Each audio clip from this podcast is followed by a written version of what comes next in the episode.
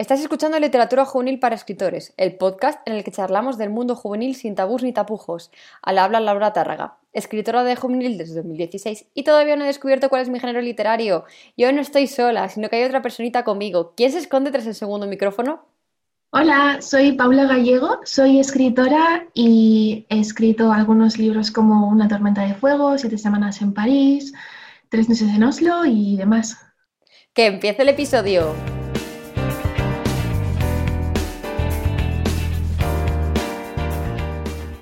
Bueno, Paula, muchas gracias por venir. Eh, podemos decir en general a la gente que eres una escritora muy o bastante polifacética, porque entre tus historias tenemos mayoría libros románticos, aunque también has tocado palos como el de eh, algo así rozando como la histórica en la Segunda Guerra Mundial con Un día de invierno, y Una tormenta de fuego, que aunque haya sido la última que has salido, eh, la escribiste antes del primero que publicaste. Y ya en el, y ya en el futuro vendrá otra nueva novedad que el COVID nos ha fastidiado un poco con Crossbooks, que es la tinta que nos une, pero bueno, de momento nos vamos a centrar en lo que tienes y vamos a hablar un poco de lo polifacética que eres y lo que es cambiar de géneros de unos a otros. Pero antes, ¿quieres contarnos algo de alguno de tus libros? Bueno, pues eh, el último que se ha publicado eh, en octubre de 2020 ha sido Una tormenta de fuego. es una distopía habla de un lugar en el que ocurrió un desastre hace 10 años y el tipo de sociedad que se erige después de este desastre y, bueno, los dilemas morales que surgen en esa sociedad y, las cosas turbias que ocurren allí.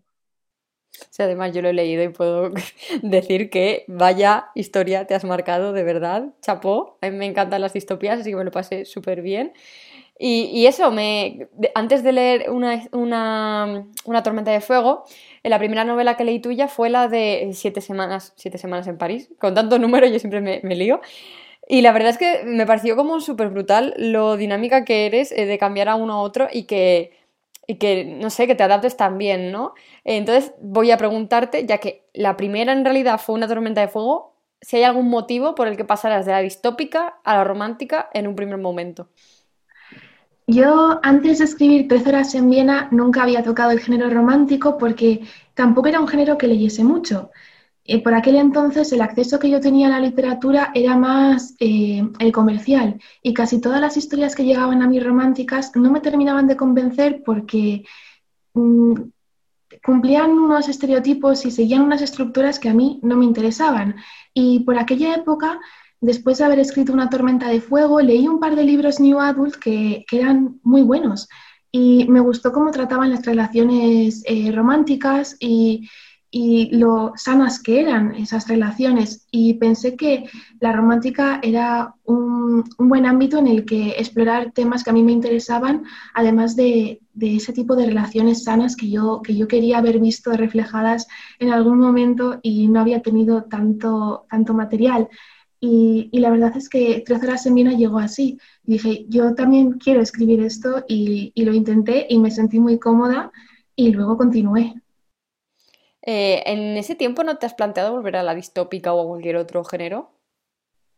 Sí, eh, desde entonces, aunque no se han publicado, he seguido escribiendo distópica, también he escrito fantasía, que es mi género predilecto, y, y histórica. Y desde entonces sí, sí, he seguido escribiendo esos géneros, pero por cosas del destino, como 13 horas de era una serie, he seguido publicando con, en esa línea y bueno, luego han llegado un par de oportunidades también que me permitieron seguir y, de momento la, la, única distopía que he publicado ha sido Una tormenta de fuego y, y ha sido, e-, era la primera que tenía escrita. Qué curioso lo de que la fantasía digas que es tu género predilecto, no me lo esperaba para nada. Claro, tampoco te conozco lo suficiente como para saberlo. Eh, pues ya que estoy, cuéntanos cómo es eh, escribir fantasía para ti, ¿no? ¿Cómo es cambiar de, un libro a otro? Si estás con uno romántico, después pasas a cambiar de género o sigues con romántica durante un tiempo y cómo lo haces? Eh, pues depende. Yo, a ver, a mí me gusta mucho, me gusta lo que más la fantasía. Pero sí que es verdad que yo creo que exige un esfuerzo que a lo mejor otros libros lo exigen desde, desde otro, otro punto. Por ejemplo, escribir histórica exige mucha documentación, pero eh, es un trabajo en el que tú tienes que explorar algo que, ya está ahí, que, existe, ¿no? Y la fantasía, normalmente si es high fantasy o, bueno, creación de mundos desde cero, eres tú la que levanta todo eso y, tiene que hacer un trabajo mm, de documentarse, sí, pero algo que no, sobre algo que no está ahí, tienes que crearlo tú. Entonces, eh, lo, más, lo más complicado yo creo que, es eso, el... Eh, me he perdido, perdona. lo más complicado de cambiar de un género a otro, no te preocupes. Pues eh, creo que lo más difícil de, cambiar de un género a otro a lo mejor es adaptarse a lo que a las exigencias de, ese género, porque mm, la literatura, bueno, la escritura tiene algo muy bueno que es que puedes escribir sobre casi cualquier cosa, me atrevería a decir. Tienes esa libertad y los elementos narrativos que a lo mejor tradicionalmente se, centran más en un género, los puedes usar para otro perfectamente, pero sí que es verdad que hay otro tipo, otro tipo de trabajo que, es más propio de un género y, en el de fantasía, eh, por ejemplo, tienes que crear un mundo desde cero y es eh, un trabajo creativo inmenso y también tienes que documentarte eh, sobre algo que no, que no existe y que tú quieres crear. Eh, y en el de, por ejemplo, pasar de histórica a fantasía, es lo más complicado es eso, que en histórica tú tienes que eh, investigar sobre algo que, ya está ahí, que, ha ocurrido, y, en el de fantasía tienes que, inventártelo todo. Y a lo mejor es cambiar la forma de trabajo, pero luego, como digo, los elementos narrativos se pueden mantener, o sea que yo creo que es más el trabajo previo que la propia escritura en sí. ¿Qué género te falta por tocar? Porque yo ya no sé si te queda alguno por tocar que quieras escribir, sobre todo, ¿no? Porque cualquiera puede, no sé, puedes decirme terror, pero no me hace ilusión. Entonces, ¿qué género te, te queda por tocar que te gustaría escribir? Eh, te iba a decir terror. Porque eh, es verdad, no he escrito nada de terror, tampoco he escrito thriller. El thriller no me atrae tanto, entonces nunca digas nunca, pero no es algo que tenga pensado, pero el terror últimamente me llama mucho y creo que es un género muy difícil. Ahora mismo no me atrevería, no antes de, leer mucho terror y de ver cómo se hace, pero me parece dificilísimo eh, asustar a alguien o hacérselo pasar mal. Es, y es algo que me gustaría intentar yo soy fácil, yo soy fácil de, cagar. O sea, a mí me dices, Laura, bu, y yo grito. O sea, a mí me, me, acojonaría seguro.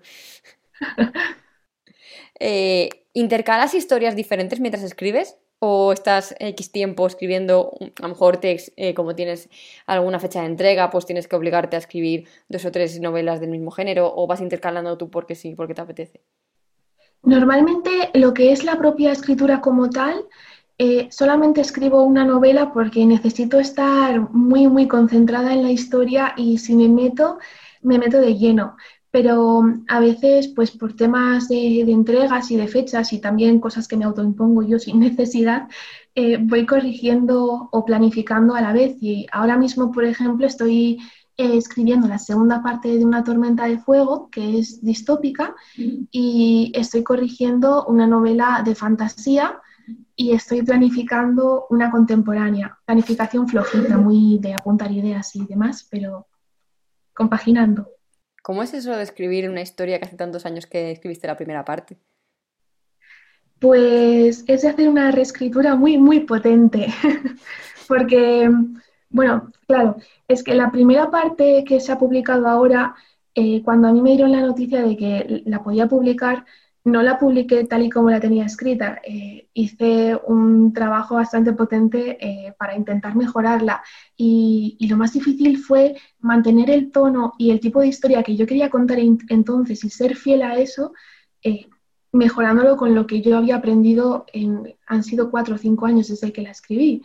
Entonces, lo más difícil es mantener, mantener ese tono. Y con la segunda parte me está pasando lo mismo, que es, tienes que ser fiel, pero tienes que demostrar que, en esos cinco años ha habido un cambio y una evolución. ¿Por qué decidiste escribir histórica con Un día de invierno? ¿Y por qué la Segunda Guerra Mundial? Pues eh, la historia es muy curiosa porque eh, iba a presentarme a una antología en la que al final publiqué otro relato, era una antología de relatos, y, y escribí una premisa que me gustó tanto que decidí escribir otra cosa totalmente distinta para la antología y me quedé con la premisa de un día de invierno y continué explorándola hasta que salió la novela. Y la verdad, yo quería eh, hablar de, personas igual, quería hablar de identidades y, de problemas que hoy día son muy actuales y la forma que encontré de hacerlo fue a través de, la histórica. Son, son temas en un día de invierno que hoy todavía los vivimos eh, igual más lejos de nuestra sociedad, pues el, salir de nuestro hogar, el separarse de tu familia, enfrentarte a cosas eh, muy duras cuando todavía eres muy joven. Y, bueno, lo, quería hablar de ello en otro contexto y, surgió la Segunda Guerra Mundial y, Dinamarca. Bonito. Em, ¿Qué otras historias históricas escribirías o has escrito? Que no sepamos, obviamente sin contar nada ahí súper... Pues solamente he escrito dos de histórica y la otra es La tinta que nos une. Y sí, está ambientada un poquito después de un día de invierno. De hecho, eh, se comparte quizá la misma realidad en la historia y eh, está ambientada entre París y Turquía. Y bueno, está entre 1950 y 1951, sucede la historia. Me va a flipar, o sea, es que ya lo sé. ya te lo digo yo, que esta es mi época favorita en general para leer. Eh, ¿Qué consejo le darías a alguien que quisiera cambiar de género y no se atreviera porque a lo mejor le hace ilusión escribir ese género o le interesa probar, pero no se atreve? O es un género que, claro, nunca ha tocado y es como, ups, me da mucho reparo. Pues voy a decir lo que me digo yo a mí misma con el de terror.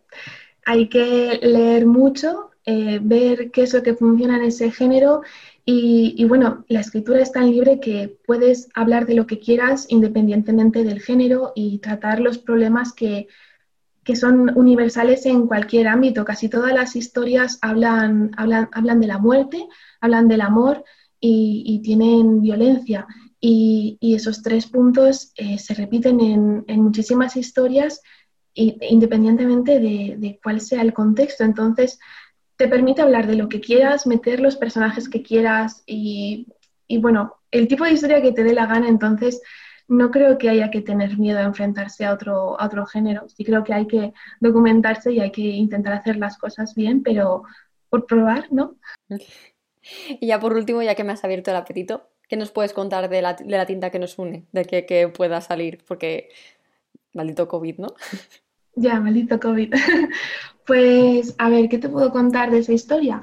Eh, es la primera historia que escribí eh, por completo con mapa. Yo soy una escritora muy, muy caótica y, y bueno, eh, planifico las cosas sobre la marcha, eh, luego tengo unas, unas reescrituras brutales porque ha cambiado muchísimo lo que es la premisa a lo largo de la historia y con esta no, con esta eh, me senté un día, tuve una idea que me gustó muchísimo, fue un flechazo, estuve hasta altas horas de la madrugada planificándola y, y luego la escritura fue una gozada porque sabía todo lo que iba a ocurrir y todo fue muy mágico con esta historia porque coincidió todo lo que yo quería contar, eh, de alguna forma, no es que no hubiese pasado, porque claro, los personajes no, no, existen, no son reales, pero se daban las situaciones idóneas para que esa historia tuviese sentido y todas las piezas encajaban y bueno, pues vais a encontrar eh, una historia que habla sobre la identidad, sobre quiénes somos,